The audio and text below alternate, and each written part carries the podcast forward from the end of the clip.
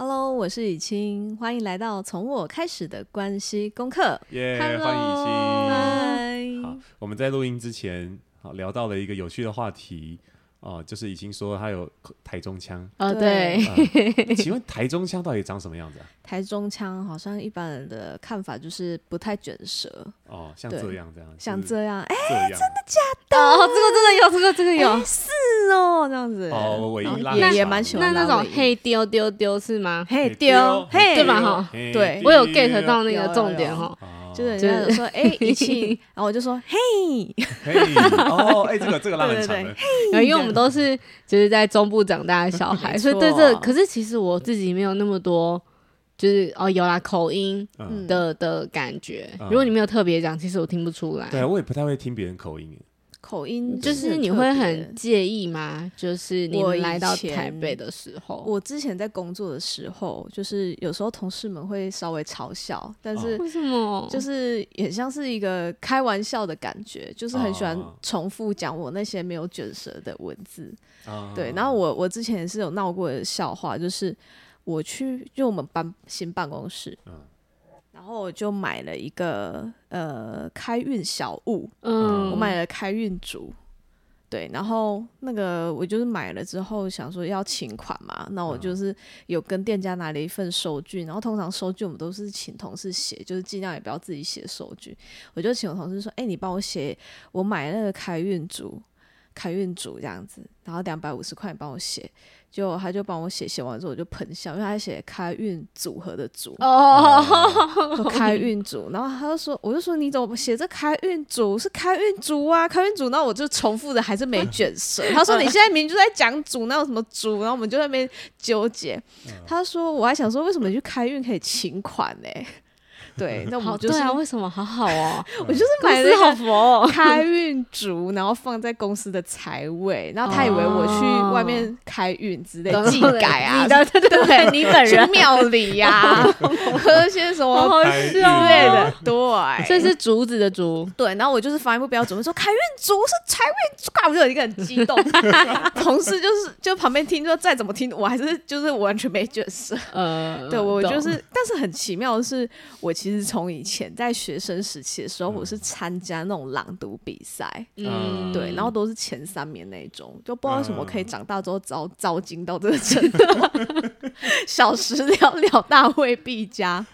哎、欸，我觉得跟那个有没有比赛有关系了，就是你在比赛的时候会有一个比赛。的一个怎么状态？嗯，呃，那那就会不自觉的很多东西都会发的比较好，因为有意识啊。嗯嗯。可是我们平常都是不会注意那个有的没有的、啊。而且我我觉得再来就是，我觉得我自己讲话好像也很快，嗯、然后讲话快的当下，就是讲话就很容易含糊不清，就 就把它带过了。嗯。对，讲话就很随便这样。那我如果说讲慢一点的话，可能就比较稍微咬文嚼字一些，但后来又觉得自己好刻意哦。嗯，那你比较喜欢哪一种你啊？我比较喜欢台中腔的我，但是我 不喜欢别人一直嘲笑我。嗯、对，就是喜想要做自己，但又不能，就是我们 我们喜欢做自己，但是也不喜欢别人。因为我们的不同，然后怎么样？就是开太多玩笑，对，嗯、就适可而止就好，不要一直笑我，笑一整个下午，我会很难过。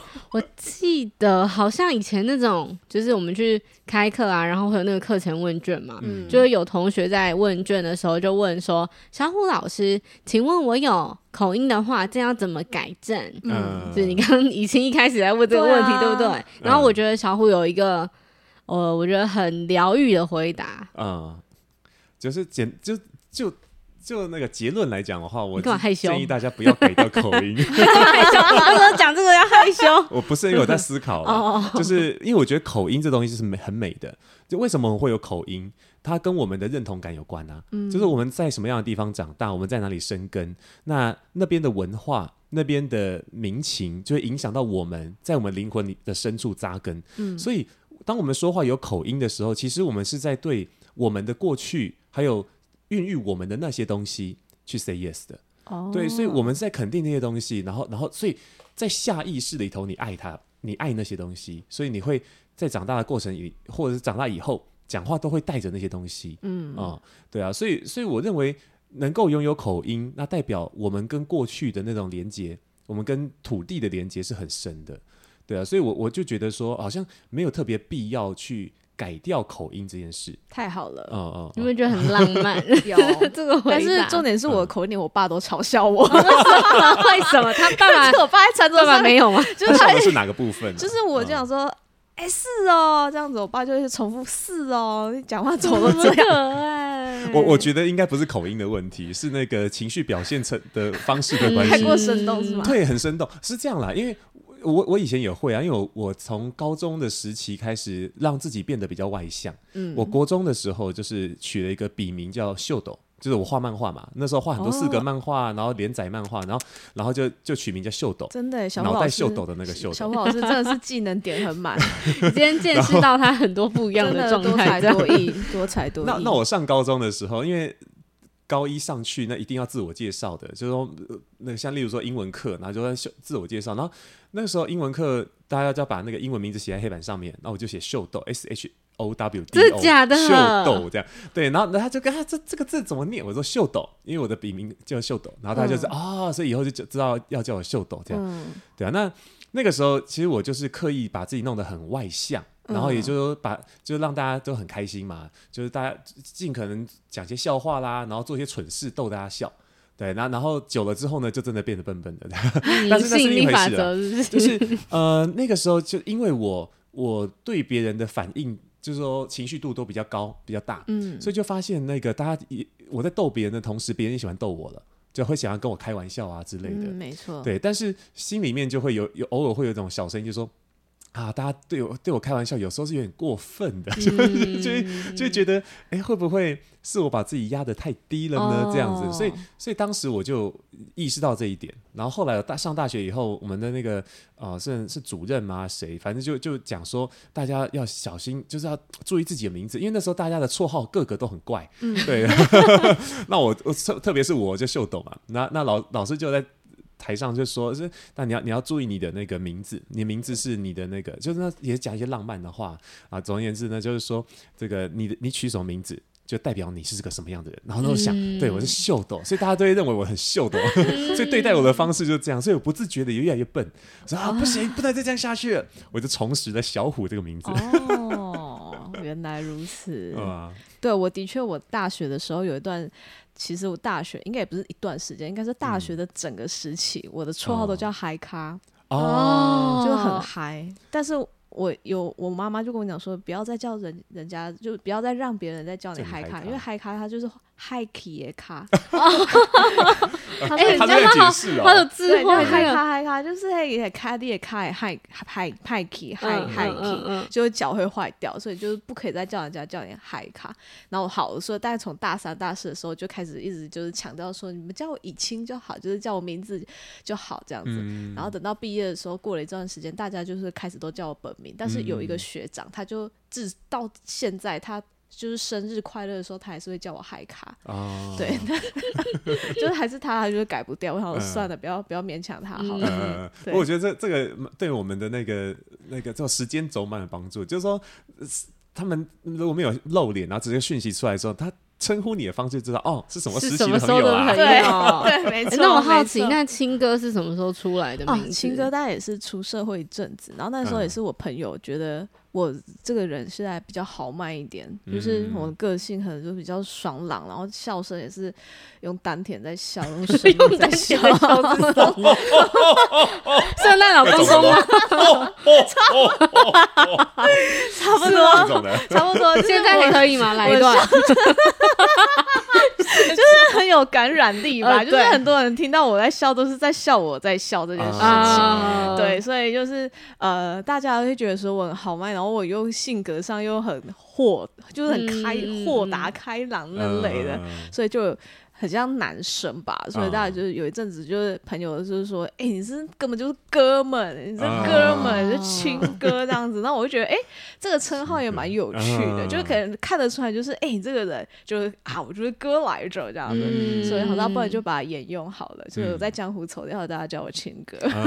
难怪我那时候就是一开始我是因为以清的部落格，嗯，然后对轻声细语是不是？没有念错？对对对，广告一下，我是因为看了部落格知道以清，然后因为又有在商业思维学院里面嘛，就是会看到你的一些分享，然后就觉得哎，这个人很酷。我有印象最深的是，因为后来呃是先从粉砖再到部落格，然后粉砖你有 po 一篇文章，那个照片是穿白纱。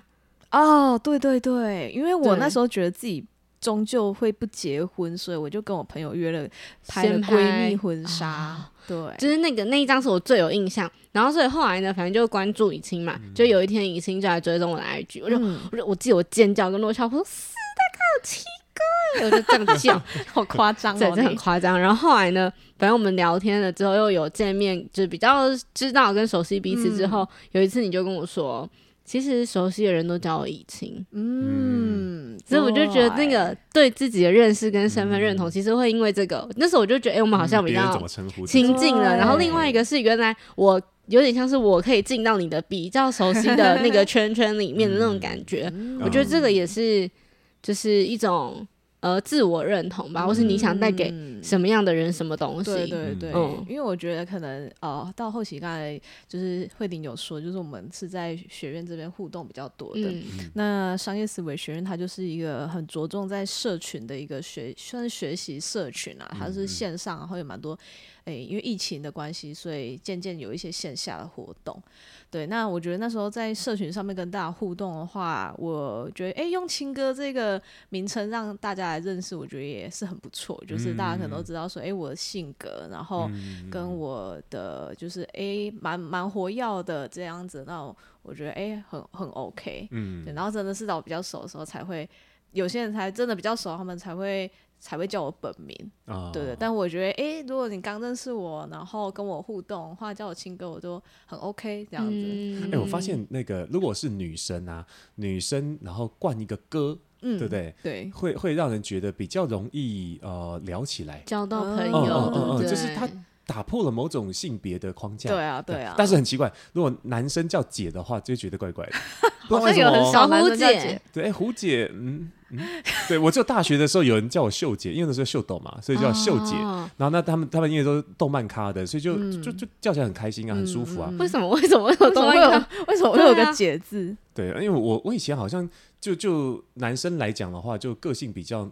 温柔一点吧，对，就这。自己讲自己温柔，这个要这个要为你来来来认证一下。我我我太我太我太不客观了，这是这一题不行，我回答。对啊，反正他们就觉得说，哎，我好像跟那那他们那群女生是比较聊得来的姐妹姐妹姐妹，你就是秀姐了，OK，秀姐可以。对，但是就是不会有其他人叫我秀姐了，或者叫胡姐的，我也没有叫让别人这样叫啦。好难好难想，下一次但但你想象一下，如果说。我这么一个阳刚的男生，他说：“哎，你也可以叫我胡姐。”嗯，很尴尬。胡哥跟胡姐，对，很奇怪。对，很所以你知道，女生当男生可以，但男生当女生很不太行。嗯，很少有人可以做到这件事，真的，真的，对，蛮奇妙的。你外在形象跟这也是不太符合，真的，真的，真的，因为太黑嘛，现在不是太黑，就是。那么大一个高个人，然后就说叫我胡姐，一个阿仔，然后叫胡姐，然后胡胡渣没刮刮干净的更更有感觉，叫我胡姐就可以了。我来疼爱疼爱你啊！太奇怪，哎，这有点偏调，不好意思，学弟，我来疼爱你了。这种的吗？不是你不能再，你不能再演下去，等下这集就要弄什么那个界限，什么十八加油之类的，不会到那种程度，十二十二十二吧？你就是灌一个不舒服三个字而已，儿童不宜，令人不舒服的虎哥，这一集儿童不宜，我好好笑。我刚刚这样就想到那个，呃，就是我之前一开始就是当妈妈之后，然后有那个时候就是大家就是要自我介绍嘛，去一些地方，嗯、我觉得说哦，我是少女妈妈，嗯，就是或是我是一个超龄的什么东西，就是对东西，就是会用这个东西来。告诉别人说我应该是什么形象，嗯，可是后来我发现，因为那时候有一个老师就问我说，就我在上一个身心灵的拍卡的课程，是，然后那时候老师就问我说，少女两个字对你来说有障碍吗？障碍，因为我跟他说我很不喜欢，就是有我那那时候已经到某一个阶段，就是从刚生完小孩到了某一个阶段之后，我就说，哎、欸，其实我发现我没有很喜欢别人叫我少女妈妈。嗯，就一开始我会这样嘛，就 OK，别人这样看我，就一样介绍给更多的人认识我。嗯、然后后来他就说，就是从你的介绍里面听来，觉得你好像没有很喜欢“少女”这两个字，原因是什么吗？这样，然后我就跟他说，因为一开始我是没有感觉，他就老是问我好几个问题，我就发现其实我不喜欢的原因是因为。我很想要赶快跳脱这个事实，嗯，就要告诉别人说，其实就算我这么年轻当妈妈，但我不要因为我年轻就就是小看我啊，嗯、或者是我其实是呃有什么什么什么样的能力，只是因为现在还没有被发现，或者是我不想要只是一个妈妈的角色，嗯，就我虽然好，假设我年纪可能真的就是少女二十五岁以下好了，嗯、可是我不想要只是停留在那个状态里面，嗯，我希望大家看到了更多的，不是因为。我的特色是我很年轻就生小孩，嗯、而是因为我就是我这样，所以我就有一段时间其实很讨厌这两个字，嗯、然后一直到了最就是这一两年吧，就是会有人就说：“哎、欸，你很年轻，你是少女吗？”什么的，我就觉得我没有那么的在意，嗯，这就是事实。是，然后后来那个老师有跟我聊天，他就说：“可你有发现吗？这就是你的特色。”这就是你跟别人不一样的地方，虽然它可能是一个标签，嗯、就标签有好的跟不好的嘛。对。然后后来聊聊之后，就会有一种是，对啊，我就接受他。当我接受他了之后，我就发现你怎么看我都无妨，因为有人看到是少女妈的我，有人看到是我是我，有人看到的可能是什么。可是那就是因为我有很多不同的角色，嗯、所以我才可以把自己生活过得很丰富跟很精彩。嗯。然后期待你去挖掘从少女妈认识我的人以外。还有没有什么东西是我的可以让你认识的面相？嗯，嗯，我觉得这个最近我读了一本书，它有讲到类似的概念，就是那本书叫做《和尚遇见钻石》。哦，对，然后他其实有提到这个，你刚刚讲说“少女”这两个字啊，他在提说其实呃很多说是世界上万。呃，万事万物来讲，它其实都是中性的，嗯，然后再以，因为它其实有带入《金刚经》的这个概念来来去呃说明一些他过往的经历，或者是说以经文经典里面来去阐述。他提到说，其实既然是空性的话，然后应该说刚才既然是中性的话，它其实它代表的是说它是一个空。就你是怎么样看待它，它就是怎么样反应。嗯，对对对，所以刚才讲到一样“少女”这两个字，它其实它也是中性的，只是说当时候你不喜欢它的感觉，是你带的一个，你带了一个说你不希望别人他会以什么样的眼光来去看待你，你才会好像有点排斥这个表情。但后来你也去接纳它了，因为它真的只是一个哎标签而已，只是那那时候这个人对你的印象，然后你也提到说这就是事实。嗯，那我觉得你要怎么样去去接受一个就是一件中性的事情，然后你要怎么样去去调试它？我觉得这的确也是很很重要，也是生命上面的一个功课。哎，因为我们人活着，好像生就是你随着长大，那很多人也许会是你你被赋予的期望啊，或者是你自己想追求的什么东西，我觉得很多都是都会有这样子引发后续的。讲说困扰嘛，嗯、或者是说延续的一些议题，这样。我我们小时候长大的时候，都会希望自己有一个特色，嗯，对，所以我们期待被贴上一个新的标签，跟别人不一样的标签啊、呃。所以贴上去之后呢，可是后来久了之后，都很想把那个标签撕掉，嗯啊、呃，就是说我们又不希望别人只只看见这个标签了，嗯就是标签这东西为什么会让人不舒服？是因为我们。都希望自己的人性可以更完整的被看见，嗯、所以标签会会导致别人只看见部分，嗯，对，然后然后就把你简化了。我们都不喜欢被被简化人性，所以说啊，那你不过就这样子嘛。我我哪有只有这样、欸？对不对？因为我们有情绪的时候也是啊，嗯、就是啊，我现在真的很不太开心啊。你你就只是你就只是贪心嘛，你就只是什么？他没有看见更多背后的脉络的时候，就说你就只是贪，哦，就觉得嗯，这很不舒服，对，对不对？就是不喜欢被简化人性，所以。在在慧玲那段时期里面，可能看到“少女”两个字的时候，会怕的是，也许有更多好的，嗯，因此不不被看见的，对。可是后来可能你你你自己有发现，就是你对自己的信心变得更多，你应该不在意了，对不对？就发现就是你如果从这个管道看见我的话，哎，那有好机会，因为你可以看到更多，嗯、所以你就不在意他了，嗯、对啊。所以我我自己对慧玲看见是这样子。呀，我在我在吸收你们两个讲的话，《金刚经》啊，对不对？资讯量有没有？我刚刚我想起一个很有趣，就是还有一个标签是呃小虎的女朋友，或是小虎的太太啊。对，但是我觉得这件事情在我们一起工作之后，它变得是。就是一个身份的认同跟介绍，而不是绝对的，只是因为你是他的谁，嗯、所以你得一起，好像一种附属品的感觉。对，然后就是我像我们之前看那个综艺节目《披荆斩棘的哥哥》嗯，一。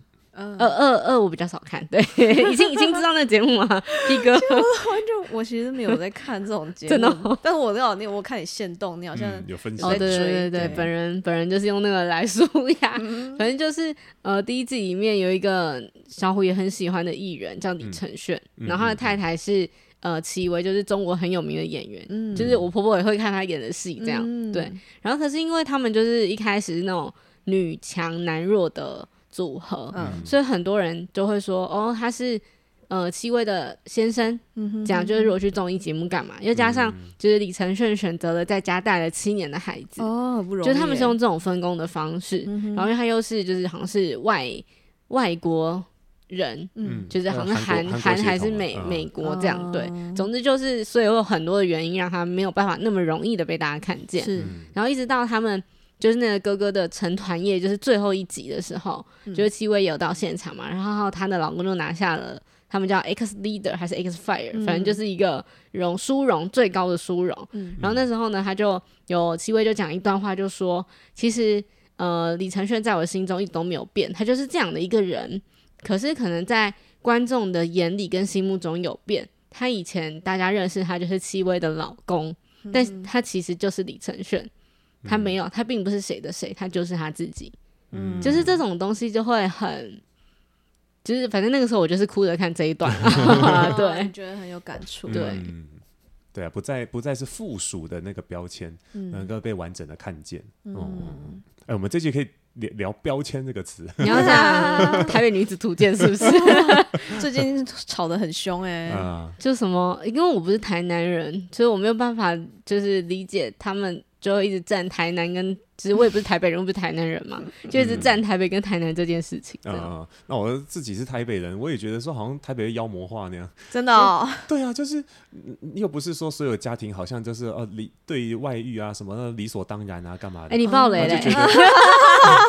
不是，因为那第一集就演了，所以我觉得也没爆多少，因为我只是看第一集而已，后面就没看了。对啊，我们就吃饭的时候看一下哦。一开始是抱着期待的嘛。你有看过东京吗？没有没有，但我本来就是。就是本来其实蛮想看《台北女子图鉴》的，就是他们在最刚开始，因为我看到这卡斯好像蛮强啊，那个预告卡斯确实不错。对，那我那时候想说，是不是是不是要要氪金呢？开始买那个 Disney Plus，对对对对。然后后来发现，呃，评价怎么那么糟糕？先缓缓好了。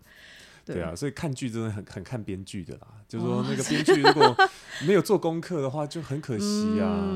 我我觉得编剧可能会比较比较擅长走那个爱情或或者感人际。等下你偏题偏题偏题，所以台北标签化这样，台北人然后那个对 怎样？台北人哪有哪有那个这么势利到说不不不讲道理？你看，如果这间公司里面出现的那种。就是哎，那个老老板的儿子、老板的女儿的，嗯、我跟你讲，那个台北人都嘛很很互相会照，就是哎啊，他是那个老板的小孩，嗯、哎，所以哈、哦，这个部分我们担待一点，拍谁了？就是大是爱财如金的好不好？啊、才不会说什么什么连连解释不解释，就说那一定是不适合我们公司，然后出来之后才发现，哦，原来你是总经理。你有知道一个梗吗？就是台北人，你知道台北人不会化这种妆吗？就是桂纶镁饰演的那个角色，反正不管前面都爆了，我就来爆雷。就是桂纶镁演那个角色是要去彩妆公司应征企划，然后因为他刚好从台南上去的第一个面试，还第一个，反正就是前面的面试，他就画了一个呃很苹果肌的妆，然后就有人说那根本就是什么庙会的玩偶，就有网友做梗图，反正就去面试，然后就是。演那个面试官的演员是六月，然后他就面试的时候他就说：“你看你这个妆应该不是台北人吧？台北人不会化这种妆，这样就是有点尴尬，就各种标签。可是我自己印象中台北比较不是这样，因为我们就是一样都是，我会想看，就是因为我们就是从别的地方来到台北，就是会觉得说好像一样是北漂会有共感，对，想找找到某种共鸣就没有。他就在谈恋爱，然后一直跟不同人谈。虽然我觉得，我虽然我觉得这也是一个事实，就是因为你刚来到异地嘛，对，你会要一个情感上的依靠，所以谈恋爱或是有感情或什么，我觉得这很正常。但是他就是也很乱，有点，而且我觉得最就是让我有点小尴尬的是。其实刚来台北的女生是不会住亲戚家的，嗯，大家都租房子，对对对，就是那个住亲戚家的那是特权的，就是说，但他是少数人的，嗯，然后他就没有办法真的感觉到台北的刚来台北的女生在台北的呃一开始的夜晚不是直接下班就回亲戚家，嗯，是要去酒吧啊，或者去参加活动啊，听就是有那种。爱听演讲啊，然后各种都想学的，看展览啊什么的，上课也有那种去喝酒的，或者去体验夜生活的都有，嗯、就是反而就少了一点味道。嗯、可是这也许是我对台北的标签。嗯、对我那时候，其实我也印象很深刻，就是我去年来到台北的时候啊，那我还记得那时候我特地就是订啊带了一整箱凤梨，就是我朋友那时候就是他好像那个。那个农农民好像就是我朋友他爸爸认识的朋友，然后就是那时候因为疫情很严重，就说他们那一批当季的那一些凤梨没办法上来台北到那个北农里面卖，所以就变成他们得自产自销。然后我就看到好辛苦哦，就是说这些他们就是一堆凤梨，就是即将要就是就是一堆库存，他们很头痛，不知道怎么办。然后我们就很热心说啊，我们就来订一箱多少多少钱。我就给他订了一箱，然后那凤梨来一箱里面有十二颗，嗯，然后是当然一定是没有没有没有削皮那种，然后整个这样刺这样子的，哦、然后我就想说，好吧，那那那不如我就就带来，就是只要敦亲睦邻一下，嗯，然后那时候我住中和，然后于是乎呢，我就想说，好吧，那我就是开始要来送邻居，我就按了一下对面的那个门铃，嗯，对，里面有个大哥，他就是人也没有走出来。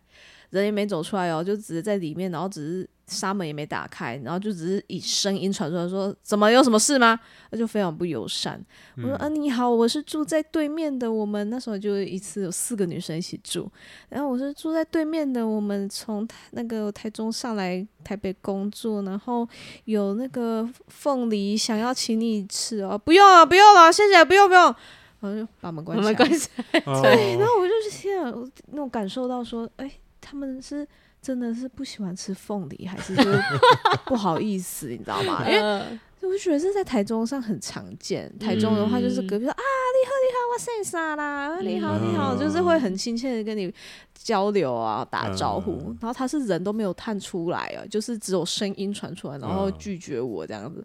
嗯、当下我就是觉得蛮难受的。嗯、然后我就那天我就记得我打了一一篇动态，我说、嗯、哦。就是大家台北人就是这么无情，是不是？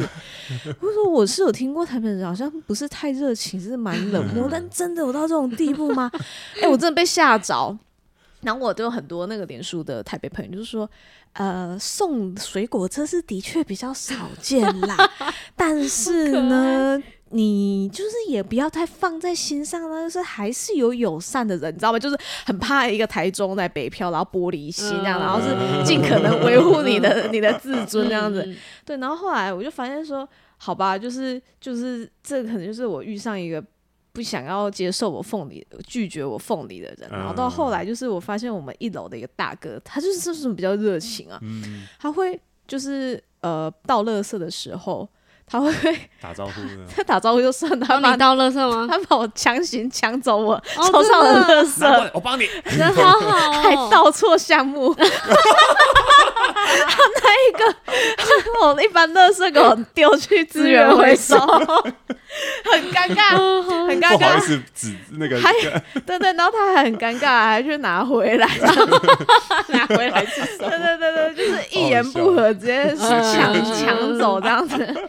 对对，以为以为很英勇，但殊不知到错走。对 对对，那那个大哥就觉得，哎，好像稍微热情一点。然后我们那时候那个大楼好像很多大大小小事情都是他在他在打理，然后我也是送他一颗凤梨，他就是欣然的接受这样子，所以他就稍微平反了我一点我对我对台北人的偏见 偏见，我对台北人的看法这样子。我就说，哎，其实也是有也有友善的台北人，就还好有遇到有友善的人，还是说对，就会很害怕在这种地方长大。对啊，不然那个退我凤梨的，我会觉得他这一生的阴影，连门都不开了吗？对，门都不开，哎，超好笑。还是说，其实有很多的呃非台北人，然后台北之后就被同化变成台北人，哎，有可能，对不对？你说你是说那个，就是像我们，像我跟以清这样，我们不是在台北长大的小孩，因为读书啊，因为工作来到台北，被这个地方同化，就变得很台北。到底很台北什么概念？我其实是什么概念？很台北，不知道，就是有一点点可能像是以清讲了，好像是不是有一点冷漠啊？然后其实我一开始来到台北的时候也有这种感觉，嗯，然后因为我又是转学嘛，所以一开始跟学校同学就其实没那么熟，然后我们的系上就有几个同学是。比较有钱的，他们就是可以寒暑假就一团几个，然后去国外包私人飞机啊，包私人飞机夸张，太夸张了，太夸张了。我就是有看，就是其实那时候我也不太认识大家，我是透过同学的，看到他们现动还是干嘛，就瞄到一下这样。有些人公开嘛，所以就是可以自己随便看。我的二十一岁生日礼物是一台保时捷，就是我真的会会想说，所以真的是这样吗？那时候就会惊惊，所以对于自己的。就那时候，就是也不太敢跟人家说哦，我是什么乡下来的小孩，就也会把这种东西缩小一点。嗯、然后就以前就是逛师大夜市啊，或者什么，就是那种时候，就是特别去选一些好像台北的衣服。以前、嗯、你会这样吗？不会，我都就是很崇尚就是自然台台中的时尚。没有，我真的很少买衣服，就是我衣服也都是很久以前的，然后。还是很多人跟我讲说，我的那我的衣服就是有我的风格，嗯、就是其实我不太会去追求什么时尚之类的，嗯、对，我也不太喜欢快时尚，对，我觉得那就是我的风格，然后很耐穿，我一件衣服都可以穿蛮久的，然后我也不会特别想要把自己装扮成什么。台北的模，台北女生的模样什么也不会，但我也是蛮喜欢看漂亮女生的，是，对，就是哎呦，那个女生那个哇，那个那个腰好细啊，哇，讲为什么要这样？哇，你们俩不要讲出自己的心思。我就是也还蛮喜欢看漂亮女生的，但我就不会想要把自己硬打扮成那个样子。我觉得那个状态自己舒不舒服自己很清楚。对，没错。我自己我自己在台北长长大的，从小到大这样。但我就我就自己觉得，在台北的生存守则就是找到适合自己的小圈圈。生存守则。对啊，你要在这边好好的这样生活的话，哦、你必须要有一些自己的圈子，嗯，对不对？像像。的确，那有台北的确有一些小孩很有钱，然后富二代、富三代的，对，那他们就会形成一种圈圈。你会发现，哇，如果台北人都是这种人，你会觉得格格不入。但还好不是，台北有很多不一样的人。有你这种亲切、友善、和蔼可亲的这种 台北人，对对，又高 又帅又聪明，不是啊？就是还是很多有麦关掉亲切的人。像我以前在大学的时候，就会有两两种类型。我们学设计的嘛，然后学设计的人就一群就是怪咖，他们的怪是那种。打字骨子里的怪，嗯，就是想法都跟别人不一样，然后他们做出来的视觉都非常的有创意，嗯、然后创新，别人一眼就觉得这。只是简单几个线条，怎么会那么美呀？的那种人，对，然后他们就会聚聚成一块，这艺术咖。然后另外一串一挂叫时尚咖，他们就是有钱小孩，他们就比较愿意花钱在那个自己的外在上面。所以所以他们出现的时候都会带风的，然后走来哇，气场一股气唰。还有还有一个同学，以前大学同学还曾经上新闻，就是因为他他自己可能家里比较有钱，就是每个月会花。几万块，然后自装的那样子，还写上数字，嗯、哇，上报纸，对啊，那那那绝对不会是我做得到的事情，就就是他们会是一圈一群的人，嗯、因为他们在乎的东西不一样。那我是动漫咖的，所以我我的学我跟我好的学弟妹，呃，学弟比较多，所以跟我分享动漫啊，嗯、然后或者是那个什么游戏很好玩啊，这样。那我自己的同学也是啊，所以就一路宅到二十二岁。但是但是因为有这样的人在，所以你会觉得在这个地方是舒服的、温、嗯、暖的。嗯嗯，因为台北的好处是，呃，虽然虽然台北、呃、很多大家很害怕被诈骗，因为的确坏人很多，嗯、就是会有诈骗，然后会有一些利益的伤害等等的。嗯、可是当我们找得到一些那种圈圈，让我们有归属感的时候，就会就会觉得这个地方还是可以生活的。嗯、对啊，为什么会说生存守则呢？因为确实我们也看过有些人是。从头到尾找不到适合自己的圈圈的，嗯，那长得越大的时候，那种偏执就越来越强，就是说我跟别人不一样，所以就很容易把别人看低，瞧不起，关起来，对，把自己关起来，所以觉得外面门不打开，只开里面的门，最多开里面门，说干嘛？什么凤梨？不要，谢谢。就是会有这样的人，有有有有，对，因为他们他们没有真的很好的在这里生存，嗯，对啊，所以他们就很容易变得说，在那种自我保护啊，或者说自自尊心上面。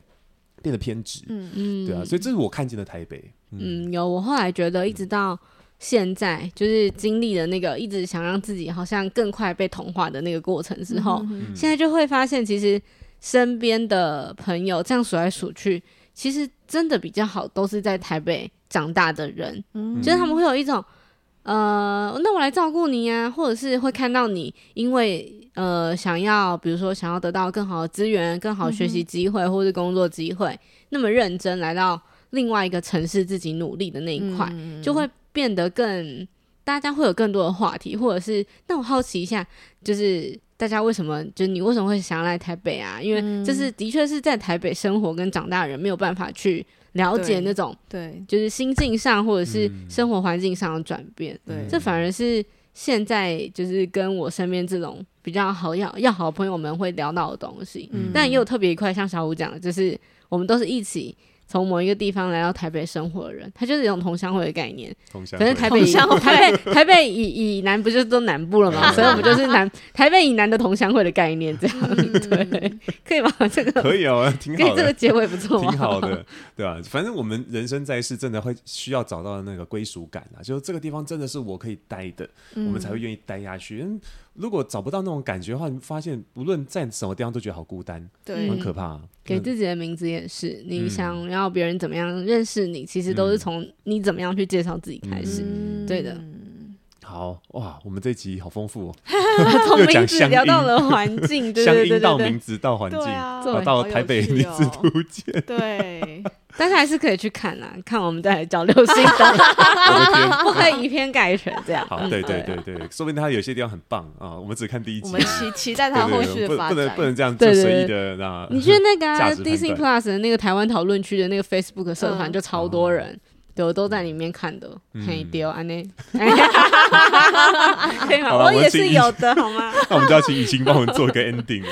好，非常谢谢你今天收听哦，从我开始的关系功课，我们下次见，下次见，拜拜拜拜。